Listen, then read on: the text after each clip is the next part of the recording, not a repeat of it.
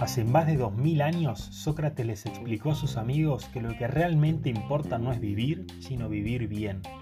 Pero ¿en qué consiste realmente la buena vida? ¿Cuáles son las características propias de una vida plena y feliz? Sabiduría, alegría, resiliencia, sencillez, pureza, perdón y mucho más. ¿Seguís con ganas de potenciar el sentido de tu vida?